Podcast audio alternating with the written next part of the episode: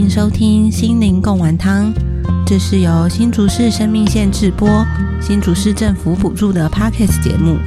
我是主持人蓉蓉，我们会在节目中邀请来宾讨论不同的议题，希望透过对话带给你生活一些自我理解与疗愈。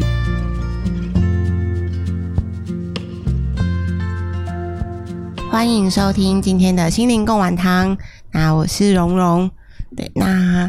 我们今天要谈的呢，是一个在新竹市的，应该说在新竹地区的人可能都会蛮关切的一个议题，因为大家呃如果知道的话，新竹算是全台湾生育率蛮高的一个地区，应该是最高，应该是最高。对，就你真的出门走在路上，你真的会看到蛮多的孕妇，或者是那种一家。就是那种爸妈带小孩，而且不一定只带一个，可能有那种两三个，然后推的体感就比较多了。对，真的就出门逛街会有一种，哎，真的这么多小孩哦。对，所以像有时候去台南玩，比如中南部，真的就是在路上你都看不到孕妇，好像对，真的就是跟那个数据是 match 的。对，但新竹真的很多，就是在新竹你会有一种大家说生育率很低，是哎是真的吗？可是我在路上一直会碰到怀孕的或者已经生完的这样。对，然后。因为我自己是去年生了一个宝宝，哦，所以我也有一种就是真的深刻体验到，哦，就是从怀孕到生产的过程中，对于妈妈来说，应该说对于女性来说，你的身心会遭遇到蛮大的变化跟冲击。所以我们今天就很开心邀了乌乌医师来，就乌恩慈乌乌医师。嗨，大家好。对他很早就已经加入我们的对话，这样就发出声音了。对，那。其实我，嗯，吴医师是一个蛮厉害的医师，就是因为我的厉害是指说，因为我其实很早就在各个社群平台上有看到吴医师有经营脸书粉丝页，然后有呃经营 IG，然后还开了一个 Podcast 的频道。然后我的那个厉害是想说，妇产科医师不是都很忙吗？为什么吴医师你还有办法？经营这么多个平台哦，那我觉得妈妈其实更忙吧。就是现在的社会的风气就是要多工要斜杠，不是吗？那我觉得为什么我这么多时间，主要因为我自己本人没有生育，对，所以相对到，而且我现在当妇产科医师已经今年七月刚好就是满十五年了，哇！所以其实我的本业我觉得算是蛮得心应手的。那而且人已经步入中年，其实会一直有时候会觉得说，那是不是可以再做一些突破？就是做一些更多的知识的传播，跟更全方位的去陪伴女性，而不是只是局限在整间。因为说实在，整间接生这个是。大部分都是很 routine 的，照 SOP 就不会出错的事情。那从中，如果我如果我又没有育儿的话，从中可不可以做一些自我实现跟突破？所以后来就发现，就是从因为我开始经营粉丝专业是推广运动嘛，孕妇运动。那其实运动是我最大的兴趣，跟它等于是我生命的主轴、主旋律就对了。所以我就是我每天都我的安生活安排就是说，哎，我什么时候要运动，要做什么运动，然后参加什么比赛。那这个东西可以跟我的临床做结合的时候，其实就。就等于兴趣结合工作，那又觉得可以帮助到怀孕的女性，那所以这是粉丝专业一开始的起心动念，在五六年。那当然过程中后来还是要跟上这个社会，就有 IG 啊，那有一段时间脸书就感觉这个平台不稳定啊，我有有弄了自己的网站。那后来一开始出书了之后，有上一些 Podcast 的平台，就觉得哎，其实透过 Podcast 跟各各。各种主持人聊各种议题，其实对我自己的成长也很有帮助。有时候可以疗愈自己，那而且在跟主持人的对话，在应用到跟整间病人的对话，我觉得这都是一个帮忙。会怎么应用过去啊？因为你其实你在跟主持人对话的时候，你会更知道怎么去走出那个白色巨塔，跟一般人对话。因为我觉得有时候去看诊，你其实不太知道原来。女生连这个都不知道，好比就是说，哎，其实月经它不是排毒，它其实就是一个经血，就是光是这些东西是我们我从二十几岁就学东西了，但是你会发现你跟你你的整间的病人有一个知识很大的落差，因为我们身边也都是医师跟护理人员，就是同温层太厚，那我觉得去。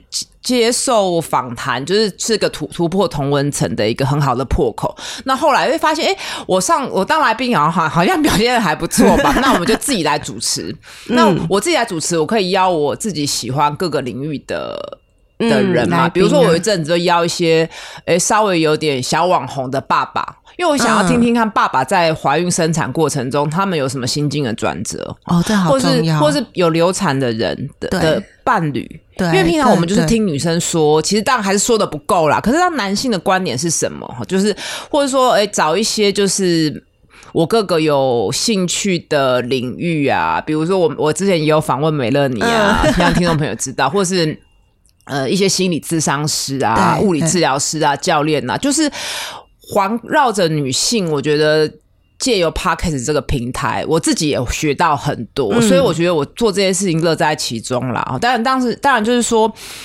在转换的过程中，说人还是要保持弹性，所以我觉得，呃，那我我为什么知道保持弹性？其实因为我另外一个主持人他自己是一个两二宝妈，嗯，那你在育儿的过程中，其实会有很多突发的状况，就没有办法，呃，哎，我九点要干嘛，十点要干嘛，你就是随时都会有一个变化，你要自己时时刻刻保持弹性。那我在做这么多工作的时候，就跟以前。医疗不一样，因为医疗就是 SOP 嘛，你开刀一定要赶快把它生出来。你知道超音波有一个制式的标准，可是你在经营 p o c k e t 或写文章的时候，不会有人告诉你那个标准是什么。就好像我们在育儿的过程中，其实永远要一直记得，就是这个标准有时候是自己给自己的。然后那个标准自己给自己的时候更可怕，会无限的延伸，无限的去钳制妈妈，会觉得啊，我好像怎么做都不对这样子。我觉得好被触动哦，刚刚这一段话就是。因为我刚刚就想到，其实真的就是作为妈妈的身份的时候，会有很多标准，真的是自己给自己的。比如说我在生产之前都想说啊，就是也没有一定要喂母乳啊，反正就就看情况嘛。如果有我的母乳量够，我就可以喂宝宝。但是呃，刚好生完之后，我又还算是幸运，就是喂的都蛮顺利的。那你之前有做什么准备吗？没有，完全不愿意做准备。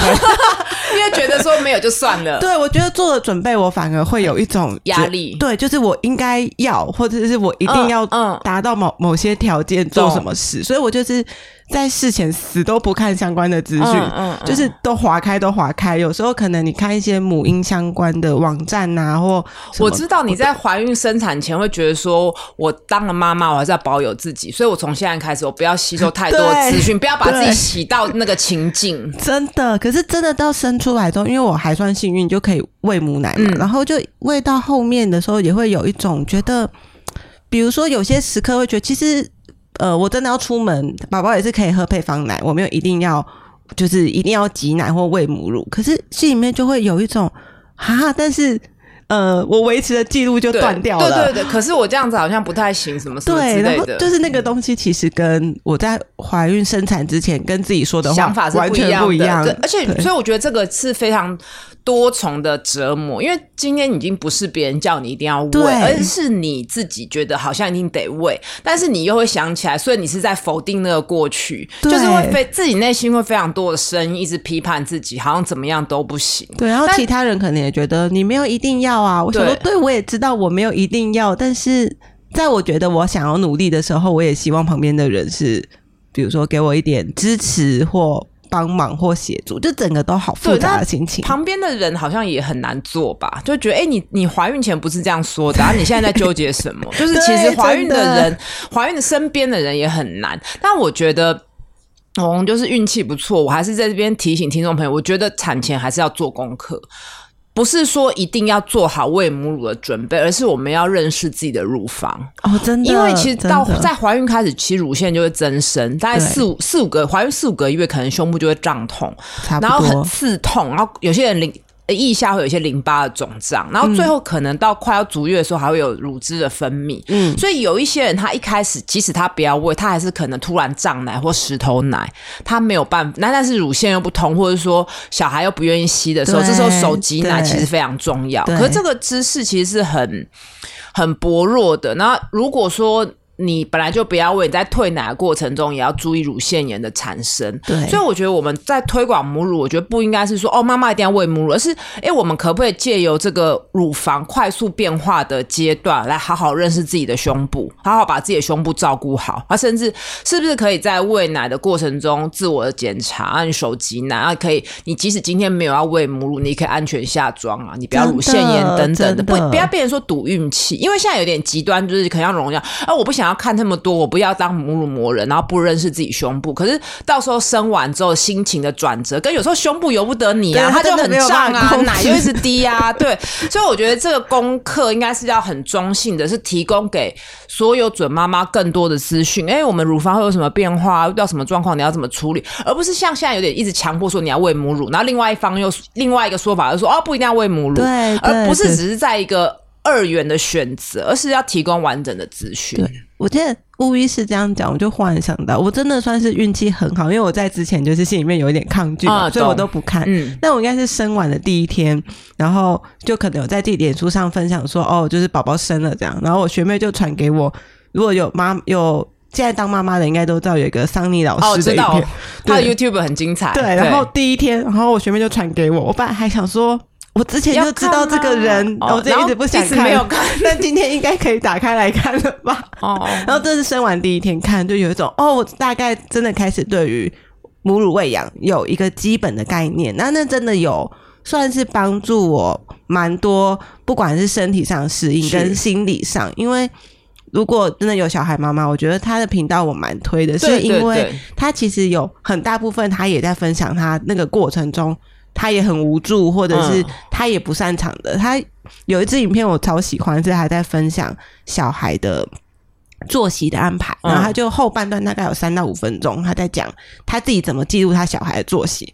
他就说：“哦，这一天好像有一个规律了啊，这一天又没有了，又没有了，又没有了。”你就会觉得哇，即使是他的身份，他已经是一个当然啦，对他还是有两到三个月，他没有办法。扛错这一切事情，不是因为他扛错不是自己啊！你想想，有时候我们自己连自己的 schedule 几点起床都不能扛错，更何况小孩。而且小孩其实他神经发育本来就还没有完整，他的睡眠本来就比较片段嘛。对，那这些知识如果在产前可以知道的话。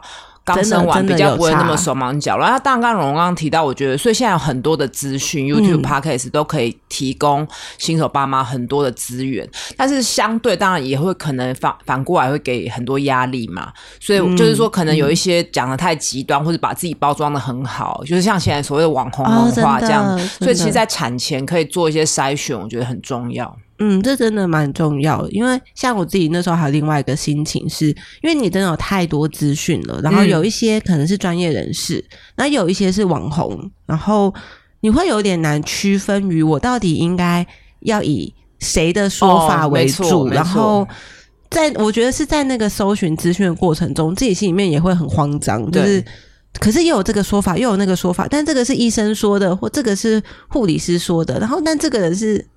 有生了三个或四个小孩，那到底我要相信谁？然后他每个人的说法又有一点微微的重叠，然后微微的不同，对对，就是那个过程，其实我觉得应该也是蛮多妈妈，就是从也不一定是妈妈，爸爸妈妈都是吧，就是从开始怀孕，然后到生产之后。我想，我想这议题不只是育儿吧，现在很多时候都是这样嘛，因为资讯太多了，对对对，就是可能就是看个八成，然后我觉得是边走边观察吧，然后不要就是完全相信同一个人的说法。不过这样也好累哦。对啊，对啊，我觉得还是回过头来要觉察跟提醒自己。比如说，很多人在刚怀孕的时候，他会一直在整间问说：“我什么事可以做，什么不能做？”什么？其实我觉得这个问题应该要改成医师来问你：你现在觉得怎么样？你觉得呼吸比较喘吗？食欲比较差吗？喝吃什么东西让你比较有食欲？应该是反过来，就是说。准妈妈要先问自己怎么样会比较舒服，那你有哪些生理变化，自己可以提出来再跟医师讨论，而不是。都摆在一个框架，就是哦，怀孕就一定要吃的很健康啊，然后要三餐规律啊，要少量多餐，多喝水。可问题是，很多人孕吐不行，不舒服。对，所以我们我在整天要破解，就是说，哎，其实初期并不需要太多的热量，而且身体没那么脆弱，你只要可以让自己不要低血糖，不要脱水就 OK 了。那你也没有一定这个时候就要吃的超级无敌健康，就是选自己可以吃的，你知道大概怎么样，慢慢慢慢慢做调整。那你现在很喘，你可以不要戴口罩，或者说你躺着就很不舒服，你可以多活动。我是觉得一个人怀孕之后，她反而变得不太懂得自我觉察，因为会想要跟大家大家想象中的孕妇一样，然后会开始怀疑说：“哎，我怎么跟其他怀孕的人不同？”嗯嗯嗯，真的是这样哎，而且我觉得也有一点是你会有点难信任自己的自我觉察、自我的感觉，包括心情，因为别人会告诉你，或者那个哎，你怎么那么怪？别人孕妇不是这样，或者是一路以来，可能你的长辈、你其他身边的是所有的人会跟你说，因为你怀孕，你应该要怎么样？你应该什么怎么样去感觉？对，然后包括心情啊，就会觉得哎，真的吗？可是我我不是这样啊。对，然后我觉得那个真的包含了好多焦虑，到比如说。呃，比如说我我我没有孕吐，那我跟别人不一样，我会不会我宝宝不健康？对对对，就是有好多好多，但是这种就是五十五十五十，或者是说，其实早期流产几率本来就高嘛，所以就会因为那更不确定性，就会带来更多自我怀疑。那这我刚刚讲的都是一些生理上，可其实心理上的那个自己觉得自己不太对的是更多，因为其实呃，像大家会以为。验到两条线怀孕了，大部分人是开心的，是喜事。但其实我在整间观察到的，真的很开心的人，真的是少数中的少数。真的吗？少数到让我觉得很开心的人，都是那种有点很乐天的小公主，就真的很开心。她可以担心的事情是比较少的。比如说，有些人他已经安排了国考，或是他要升学，所以验到两条线就是。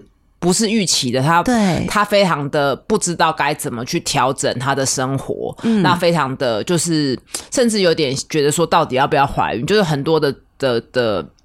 不确定跟焦虑，那再来就是有些人他是很期待的做试管的，一旦怀孕了，他又会有点觉得啊，真的怀孕了，那会不会不健康？就有很多的焦虑，好，然后甚至会觉得，哎，也会有生气的情绪，觉得哎，身边的人都没有改变，就他改变了，他现在体能差，所以就是那个情绪很复杂，可能生气、焦虑啊，然后没有那么的开心。那反过来又会觉得说，这是一个生命，为什么自己不期待？自己是不是很怪？然后就有很多的自我责。责怪跟怀疑，对，那这在过去，我觉得很少人在整间提，因为会觉得说，哎，医师就是看超音波，那怀孕就是开心的事。你现在就怀孕了，还想那么多干嘛？上一代、上一个世代的医师可能常常也会这样，因为当然我不能讳言，就是上一个世代大部分是男性嘛，所以他其实并不。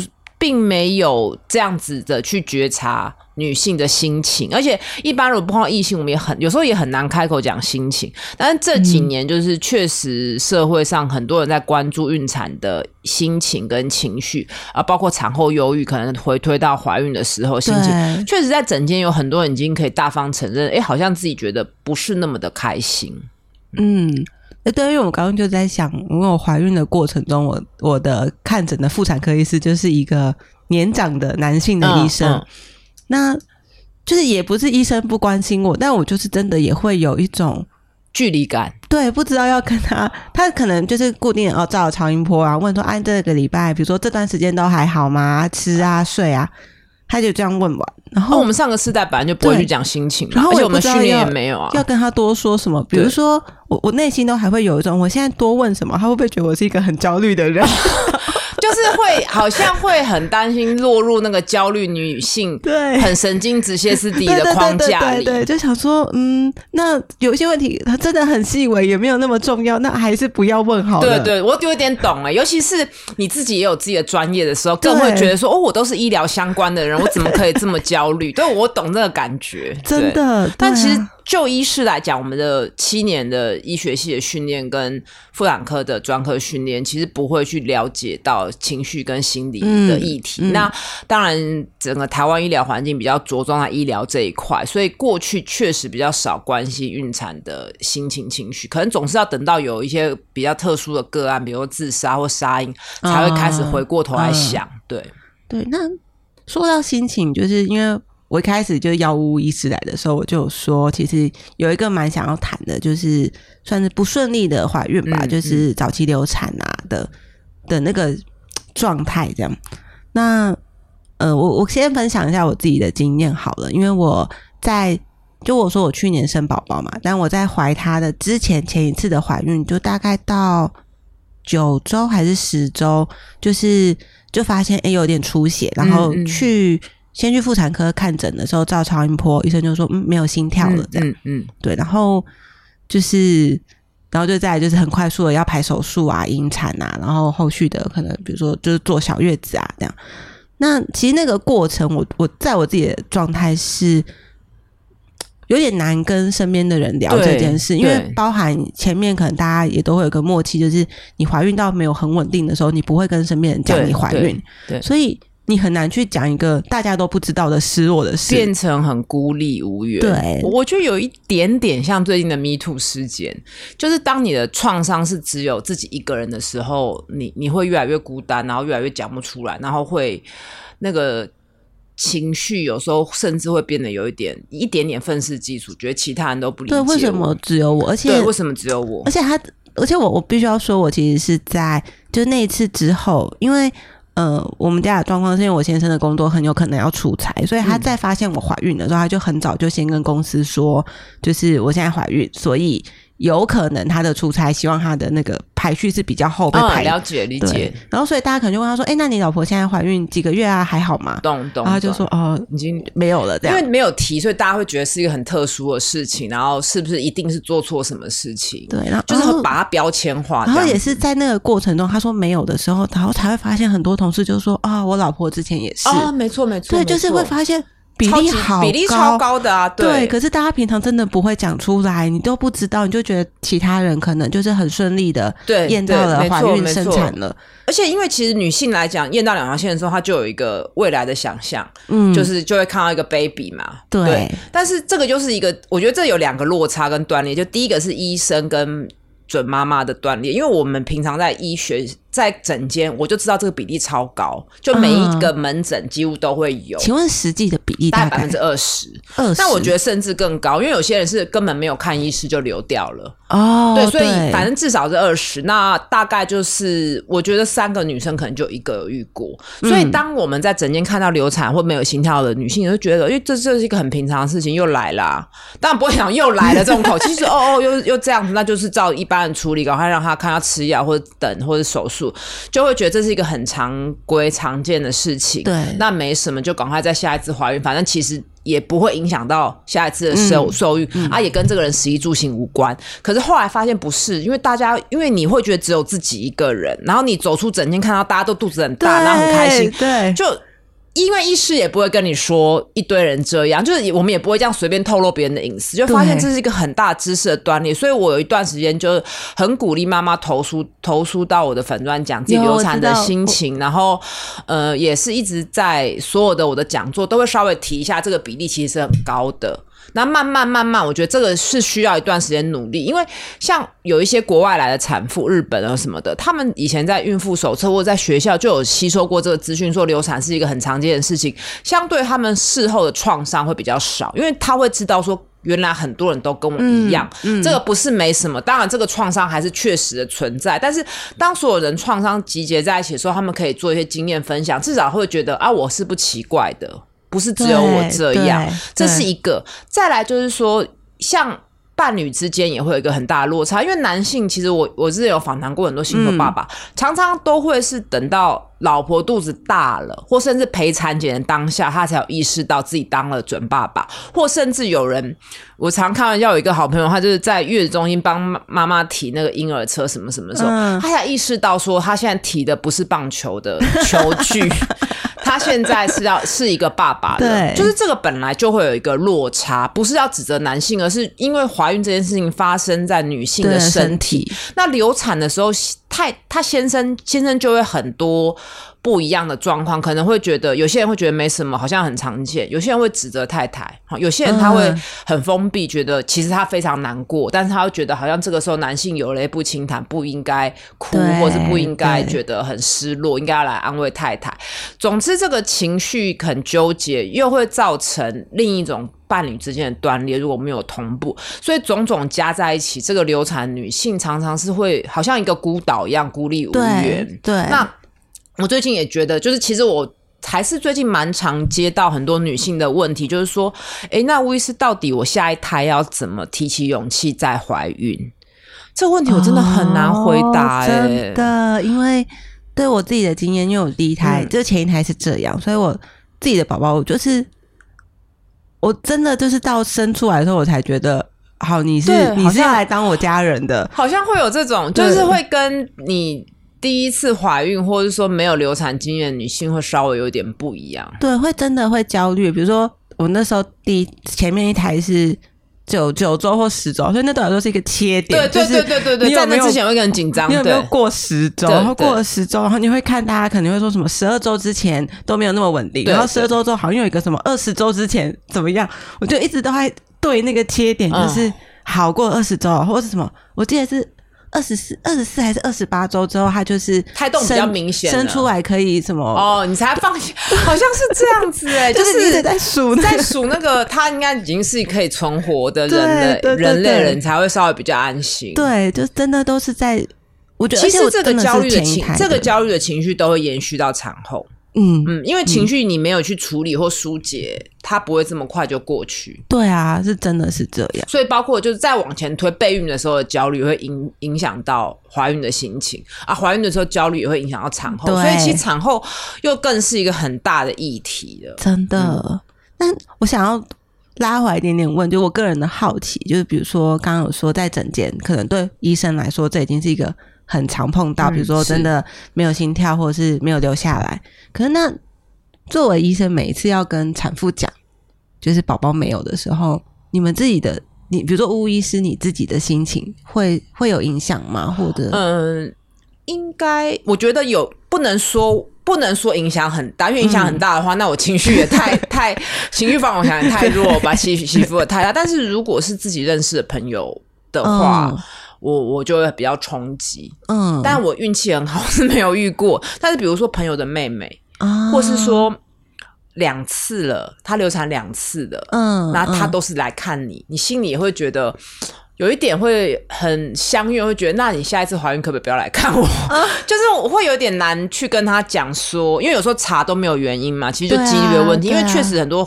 流产两次还是顺利生两个，这都有可能。就这样子的个案，你比较跟他有情感上的流动的时候，你就会心情被影响。那不然的话，其实我还是可以做一些格局，而且就可以比较和缓的。我的自己的策略都是我会。先第一次是会觉得比较慢的时候，我就会稍微暗示。那我也不会说一验到两条线，一一验到两条线就跟对方说恭喜，或者说哎，我们前面还有很多关卡要做要看这样子。就是这个要切的很中性，因为我也有同事就会说哦，你这个还不一定哦，就讲的很又有点负面的时候，又会引起焦虑，所以我都尽量讲的稍微中性一些。那看超音波真的没心跳的时候，我会着重在超音波的影像的。的发现，嗯，那以及会强调，就是说这个是很常见的，不是你的个人的问题。就是我会把用知识去围堵啦，用知识去把塞满整个场景的对话。但我在确实在整间就是比较没有办法花时间去安慰产妇，因为其实每个人他想要被安慰的方式不一样。这就这就有点说，你讲太多，人家会觉得你很啰嗦，而且你又不是跟我很熟。那所以这也其实也是流产。周遭的人的一个议题，就是到底要怎么去安慰流产的人？因为有些人真心觉得没什么，反正后来再生就有了。为什么这么说？就是以前也有一个朋友跟我说，像他妈妈，她有流产过，他妈就跟他说啊，没有再怀孕就好。他以前流产三四次，就过去的人可能怀孕的次数比较多，对，就是本来就预期要生很多，他觉得你根本没空去担心或焦虑，或者说你管管你什么勇气，反正你就是得再怀孕，你就是得生这么多。所以 上一代的人会觉得这个没什么，那。他们就过去了，也许他们真心的觉得没什么，但是也有人是觉得说这件事很严重，很需要安慰的。那到底这个人他需要怎么被安慰？我觉得周遭的人很很难去切入，所以我觉得人，我到现在的一个体悟就是说，当妈妈或者你要怀孕，你真的要先学会怎么安慰自己。因为你有时候真的没办法期待别人，因为你自己要知道自己喜欢怎样被安慰。那你要自己知道，哎，我可能心情不好的时候，我就哭一哭啊，或者是说去听个音乐啊，啊，或是要去运动，或是看书，或是哎哪一个人 podcast，哪个 YouTube 可以疗愈我？你就是要找到一个管道。真的，你你有时候去期待别人，别人不是不愿意，而是每个人想要的真的不同。嗯，哇，我觉得我有点被。呃，解开了某一个东西，因为我那时候就是发现没有心跳的那一次是，就是我的经验是，我是凌晨就发现有点微出血，就已经先查了很多资料，其实已经有点担心，觉得就是你抱持着觉得应该没事吧，所以你之前不知道流产比这件事情，呃，大概知道，可是那个数字就有看，比如说有的人说十分之一，有人说五分之一或什么，但就是你还是会期待自己是那五分之四啊，当然啊，当然啊，然后所以嗯。而且又因为我可能之前产检都是说哦，就是都很好，心跳的数都是在没错没错标准的状态，所以我那时候去也不是去我平常去的那个医院，因为就是临时发现出血，然后诊所医生。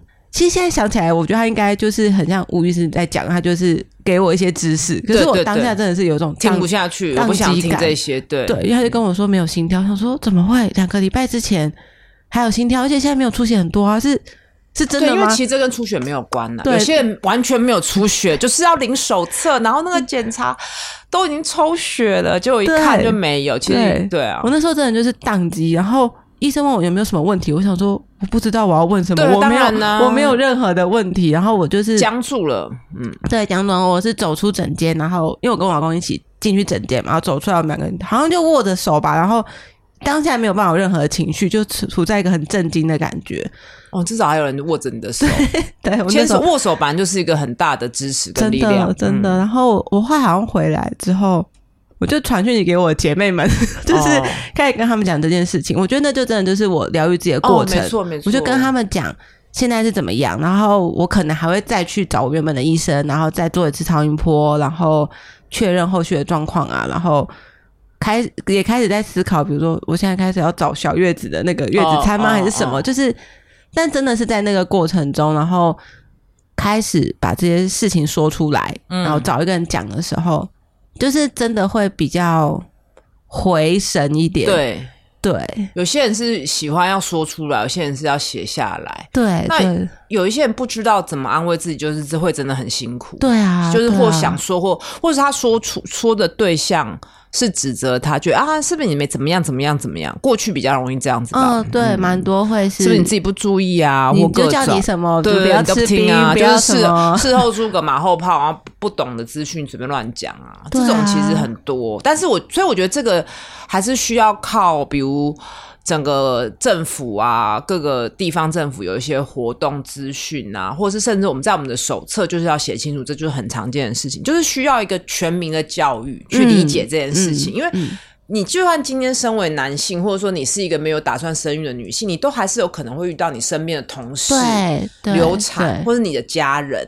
那如果我们对这个议题稍微有一些理解，就不会像以前，比如说以前大家对忧郁症不理解的时候，会讲什么忧郁症就是不知足这种很这种很没有尝试、没有水准的话。那其实因为大家对孕妇孕产的资讯实在太少了，都是从电视、影戏剧来的，应该说。太多，但是又太少，就是有好多好多很细的、很细的规则，不能怎么样，不能怎么样，对，太多又太呃多的地方，好像多不不对的地方了，不能钉墙啊，不能搬家，对，又是没有意义的东西。那它其实，我觉得这些东西也是可以解析成，你就是要承认。怀孕是一个不确定性的东西，不是一个线性的过程，会有非常多的变数。那这些变数有时候并不是医疗可以介入可以解决的，也不是这个怀孕的女性她可以改变的。因为怀孕，我常开玩笑说，就是变成一个房东一样，胎儿只是房客。那这些不确定性，如果我们社会集体不能接纳它，就会有无限繁殖、无性生殖一堆的迷思。因为这些迷思都是在。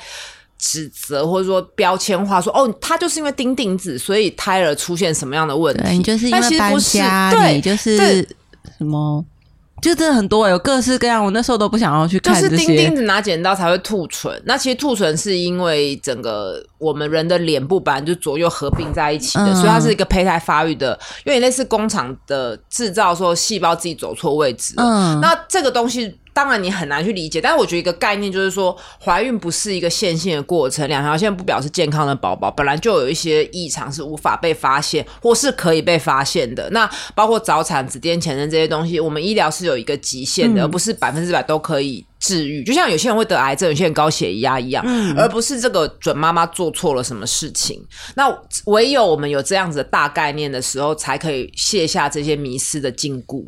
哦，真的是，因为我们刚刚其实比较前面聊聊就是早期，比如说没有心跳或者流产，可是我觉得有很多人碰到是可能已经怀孕到大周数，但是然后发现有异常，对，然后那个其实真的是我，嗯，就我可能看一些那种网络上的分享文，你就会看到那些妈妈，就是那些父母有好多好多的自责，会不会是我怎么样做了什么，没做了什么？因为你永远都挑得出毛病嘛。对对，然后你就会觉得这是一块，啊，再来就是选择有没有要把它生下来，这也是一个很大的压力。对对，所以这在一是在整件一定就是都要保持很中立，因为你不知道这个人他的家庭背景怎么样，他的经济资源怎么样，就。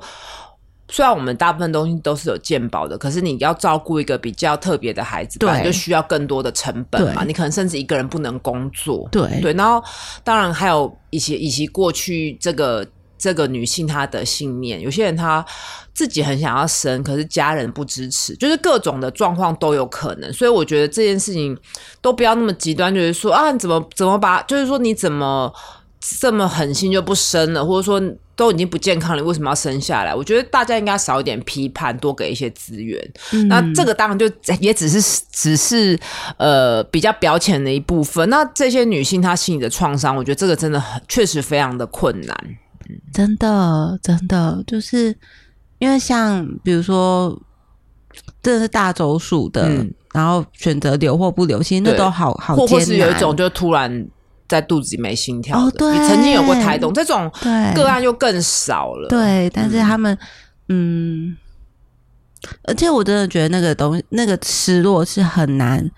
很难说的，我觉得大家都会分享，因为那就等于是有点算是失去自己一个亲人。对，但是这个亲人就是只有活在你的身体，对对。其他的人当然也很难过，觉得啊好可惜哦，啊准备的东西都没了，然后没有了。可是他们并不是像这个怀孕的人，他是真的跟他曾经是生命共同。对对对，那其实虽然你还没有见过他，可是你们生命就已经有情感的连接了。对，就甚至他在你的肚子里面，不是就是你们就是一起呼吸。一起吸收养分嘛？对，我觉得这种感觉真的是很困难。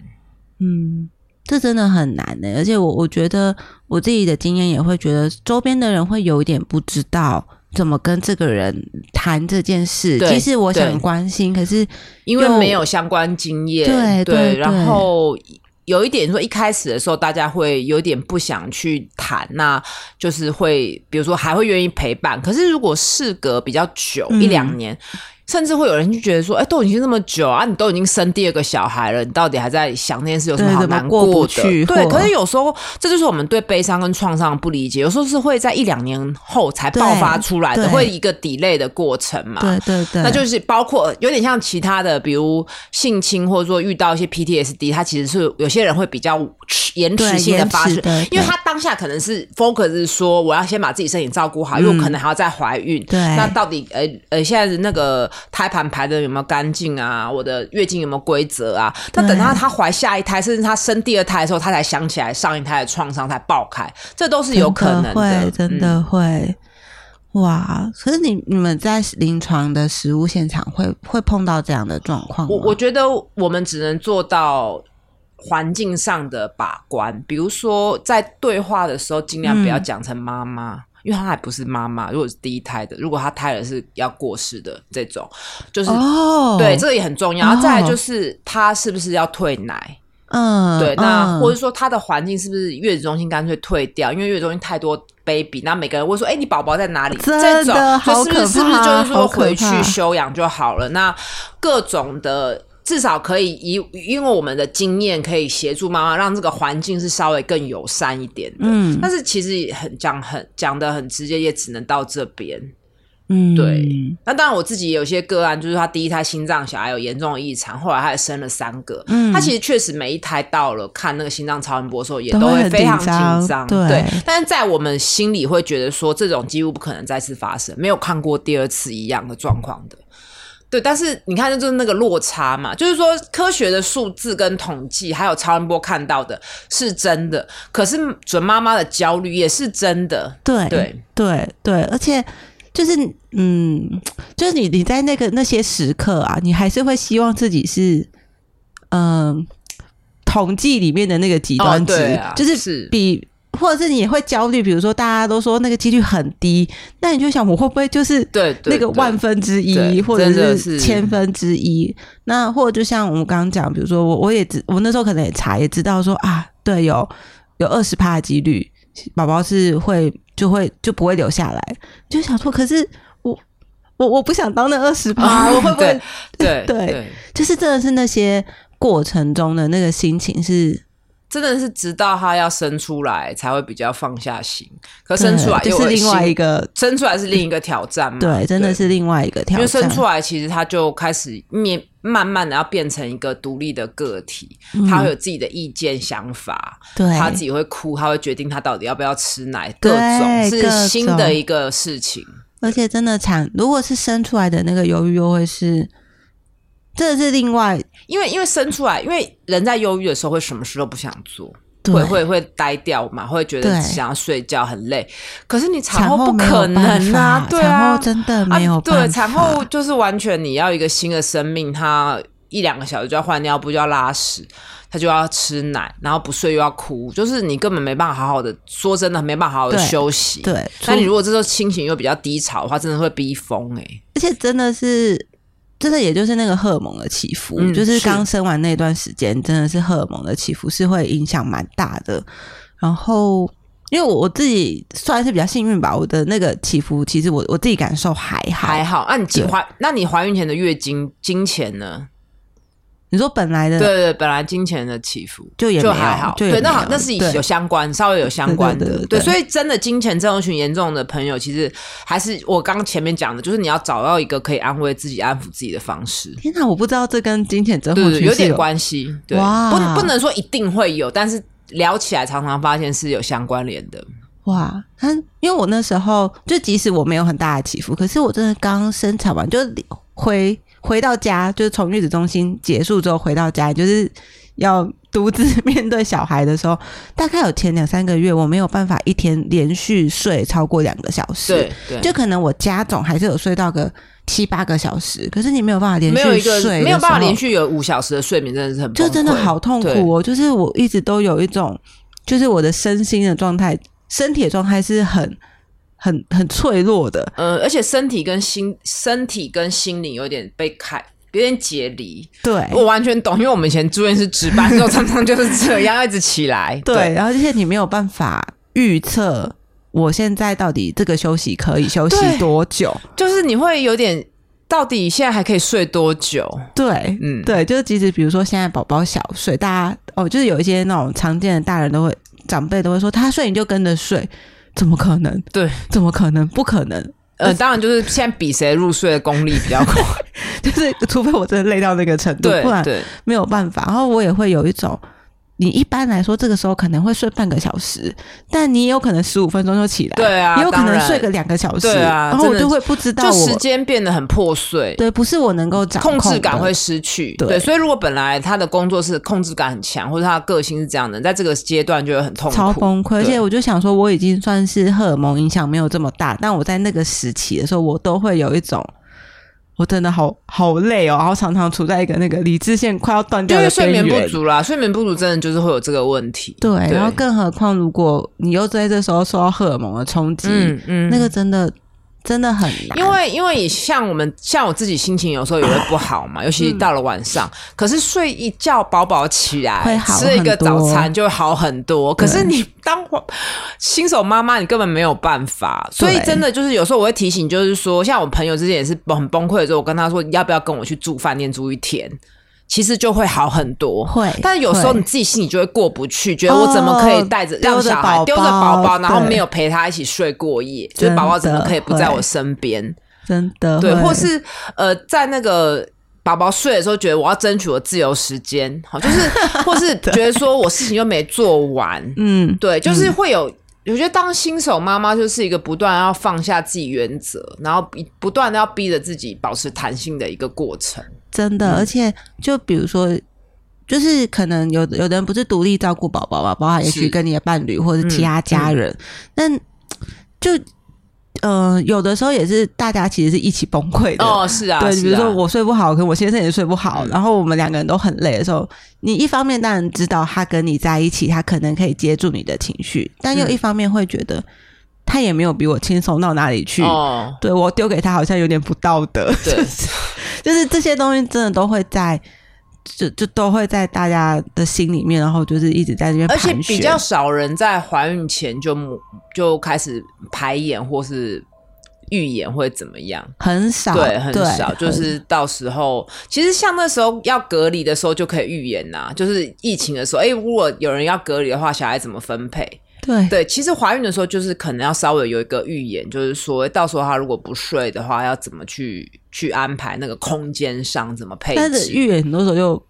就不准哦。对，但是我觉得有预言是有有稍微有一点好处，不然干嘛要演习啊？一定一定多少点好处，因为我觉得还是要就是沟通吧，就是知道说这件事是困难的，那需要至少两个人要站在同一，如果是两个人一起的话，站在同一个阵线。对，就是说不是要去计较什么输赢，而是我们可不可以一起把这场比赛坚持下去？真的，它是一个很漫长的比赛，大概至少要比个两到三年，都是在这种状态。但是后面有后。面的议题嘛，就等你小孩会对话的时候，你要开始真正进入教养阶段，又是另一个讲不完的话题。对就是最近也很红的另外一个话题了。这样，对对对。那有时候像最近这个，可能就是自己爸妈情绪没有排排解啦。嗯，就是我我听过很多新手爸妈朋友，就是什么，其实，在在育儿过程中，就是不断的想办法排解自己的压力跟情绪。那你不能让自己的情绪跟压力去投射在。小朋友身上，对对，我觉得这真的是，这其实是一个很大的修炼。适用适用在其实看诊，因为其实自己医师也是人嘛，自己也会有负面情绪，或自己的家庭或自己的关系，让你有很大压力的时候，你就很难保持很满的能量去看诊。对，那更何况看诊还不用说投入情感，跟就是你就是三五分钟一个人，那育人就是面对同一个人，要一直去。处理他各种，所以他又是完全依赖你，所以你自己的情绪跟压力排解真的非常重要。所以以前我都会觉得，我很久以前会觉得说什么妈妈先把自己照顾好，再照顾好孩子。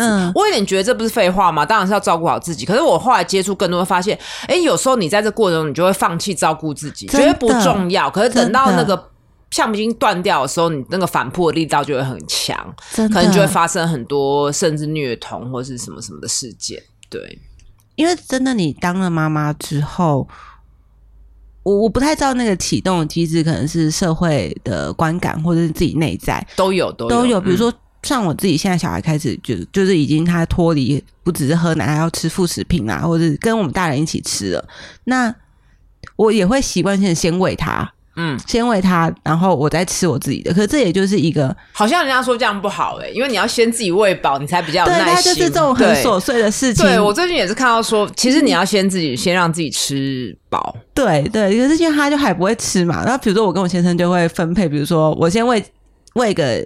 五分钟、十分钟，然后换他，他先吃一点，然后再换他，然后再换我。可是我觉得，就像这些都是很小的细节，可是你就会发现，你都会在这些细节里面慢慢、慢慢的不知不觉间，你就先没有照顾自己了，你都在照顾他。对对，然后你可能也会没吃，也会觉得就先让他吃饱，他就他就不会该，然后 我才可以安心的吃。可大人其实很快就可以吃饱，应该先塞一些东西，让自己不要那么饿。对，因为你血糖低的时候，就是跟像跟睡眠不足一样，很容易嗲起来。对对对对，就是，但是真的就是像这种时刻啊，或者是其他什么，就是可能两个人都很不舒服，但你会觉得先把它安顿好，或者是说我怎么可以先照顾自己，先让自己吃？这种自我的批判其实也是更可怕。真的就是这些，但这些都是散落在你的生活的很小很小的事情，就觉得也还好吧。可是如果你每个东西都堆起来的时候，你都没有。自己的时候，包括就是说你的副食品，或者你比如小孩更大，你要不要每一餐自己准备？对，这也即使现在有很多 Uber，或者是说呃有很多外食外送，其实也都很健康。那如果有一些人他的信念跟原则，就觉得一定要都吃家里做东西，或者他的妈妈就是以前也是这样对他，觉得一定要这样的时候，其实他也很难过那个坎，就是自己要求自己这样子。对，但是真的就觉得。对啊，真的是老话，可是真的要先把自己照顾好。对，就是这句话，因为你有各种太多理由，就是放弃照顾自己。对，对，对，但是真的就是那个时时刻刻，嗯，我觉得我一方面可以理解，就是比如说那时候宝宝还很小的时候，我先生可能也会说，你就先把自己照顾好。比如，比如说也会有一些说法，就是他真的一直哭，你哄不下来的时候，你就先把他放着。然后让他稍微哭五分钟也不会怎么样，可能你稍微喘一下，嗯，可是在我身上我没有办法做到这件事，因为你是看了一副理论呐，就觉得 你如果不抱他，以后就会变成他的童年创伤。没有，而且再来是他那个五分钟，我会觉得我之后可能要再花更多十五二十分钟的时间安抚下来，我不如现在跟他一起在那边经过这十五分钟，嗯，那我们就平静了。因为我多我我自己会觉得我多换到了那五分钟，我其实也不一定。在一个有有声音在旁边哭的状态下，我不一定真的可以稳住。对，然后，但我又会预想，我后面还有更长的时间，没错，要安抚他。但是，我觉得这就是观察。你可以观察，如果他习惯自己哭三分钟就不哭了，你就是可以不用先不用管他。但不用管他，不是说去别的房间，你可以在旁边。我觉得，因为之前就是。这个也很好，很好玩。就以前不是都说什么，就是不要一直给他抱，以后会一直逃抱。可是后来的理论整个颠覆嘛，就是说你要依附关系。可是我觉得也不用严重到说他稍微哭两三声，你没有抱，以后就会很严重。对，有时候你不一定要抱，你可以在他旁边，然后你我觉得你可以观察看看他是不是三五分钟后就不哭了，还是他需要马上安抚他一下就安抚下来。我觉得这个就是不是书上或是哪一个 p a r k e 哪个 K O 也可以可以告诉你，而是你要把注意力放在你。跟你的孩子哦，对对对对对，因为都会有点不同。对，因为我觉得我刚举的那例子，是因为我觉得在我身上这个东西是不适用的，对，不适用。然后二来是我觉得我确实可以盯得过那五分钟，就是懂抱着他，然后就是那我我是盯得过去。可是我觉得有的人可能他真的需要暂时把它放下来。嗯，而且每个人当天的状况不同，对，真的不一样，因为。我我自己对我自己的认识是，我知道我的理智线很粗，大概有一般人如果是童军神粗，我大概有大大腿那么粗，所以我到那时候我都知道我还可以。嗯，你讲很好，快断就要赶快换手，对，因为断掉之后太可怕了，断掉之后真的太可怕了。就是你断掉之后，你不知道自己会做出什么事情，对，然后你其实事后也会非常后悔，对对对对对，所以。对啊，但是真的就是，但所以绕回来是一个觉察自己啊，你知道自己的理智线到底多粗还是多细？对，这件事真的是需要练习，真的是需要练习。然后真的是你，我觉得从你开始，也许从备孕，有的人从备孕开始，然后到怀孕到生小孩，大家都会要你把你的注意力放在孩子身上，是对。然后其实很多时候，真的当妈妈之后，你就会。或者当你准备要当妈妈的时候，你就会忘记你要付出同等的注意力在自己身上，没错，而不是一些外在的资讯。对，这真的是要调回来啊。对，那如果今天最后就是吴医师，你觉得，就你在这个领域，就是妇产科的领域，你也工作十五年了嘛？嗯，对啊。那有没有什么是你想要跟可能听到这一集的妈妈们，或者是女性们，不一定她现在是妈妈的身份，她可能有可能是，也可能不会是。有什么想跟他们说的吗？嗯，我觉得就是女性不一样，是说我们其实选择相对比较多，因为我们自己有子宫，可以选择要不要怀孕生育，这是一一个。然后有时候我们其实可以，但是背后就是变成说，我们又会很容易被自己或是社会的声音去。指挥你到底要不要干嘛？从要不要结婚或生几个？生完之后要不要喂母奶？要不要回职场？那当然选择比较多。那当然男性相对，就我们可能有些男性听友，男性这样相对就没有这么多的选择，因为他能不能怀孕生育，有时候要选要取决于他有没有找到对象嘛。对，那也。他也不用想要不要喂母奶，那他可能在台湾现在现阶段，就是你生完就赶快赚更多的钱，相对选择没那么多，有他们自己的困境。可是女性选择多的状况下，就是很容易迷惘跟焦虑。嗯，那。更何况怀孕其实是一个很不确定的过程，产后的生活也会有很大的改变，所以确实在现在资讯跟选择又越来越多的状况下，其实会带来很多的焦虑不安，就是自由会相对的很多的不安全感。所以我觉得其实有时候资讯就是吸收个差不多就好，还是要把注意力拉回自己身上，就一直在提醒，就是时刻觉察自己的身体的变化跟心理的变化。那找到让自己比较舒服的方式，好，不管是心情上的，或者说，哎，我现在很喘，我就深呼吸，或者说我现在很疲劳，就休息，而不是好像大家来告诉你怀孕就应该怎么样，好，这是一个很重要的点。再来就是，如果一定要我提供你什么意见的话，我觉得真的从备孕开始，女性就是要运动。因为你刚刚讲过，不管是怀孕、生产或育儿哺乳，嗯，其实真实的是需要很多体力的，因为你的身体结构跟心肺都有一个很大的巨变。那如果我们有一个更强壮的身体，就可以让我们更有自信、更温柔的度过这个变动的阶段。嗯，所以我两个提醒，第一个就是觉察自己的状况，找到自己舒服的方式。那我觉得最重要的是要运。动让自己的身心都更健康。嗯，哦，这真的是很无医师会给的提醒，就是没有的。嗯，对，这就是你会说出来的话。然后，对，我觉得今天听到这一集的人，就是我们今天其实谈这一集。当然，很多人目前大家对于产后忧郁症是比较有概念的。但我们今天也多谈了一点有关于你可能怀孕没有那么顺利，对，然后怀孕其实有点算顺利，可是其实自己心里已经波涛汹涌很多状况的时候，该怎么去应对？对对，所以就是想让大家知道，就是它其实是一个很漫长，因为漫长的词有点不对，但它就是从你。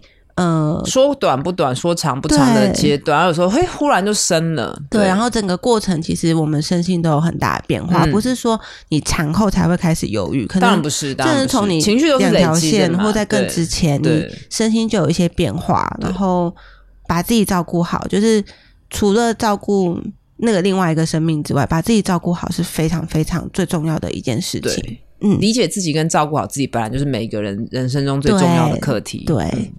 好，那我们今天就谢谢巫医师来，谢谢，拜拜，拜拜。感谢你收听本集节目，如果你喜欢，欢迎留下五星好评，或者在留言分享你的心得。我们下集见。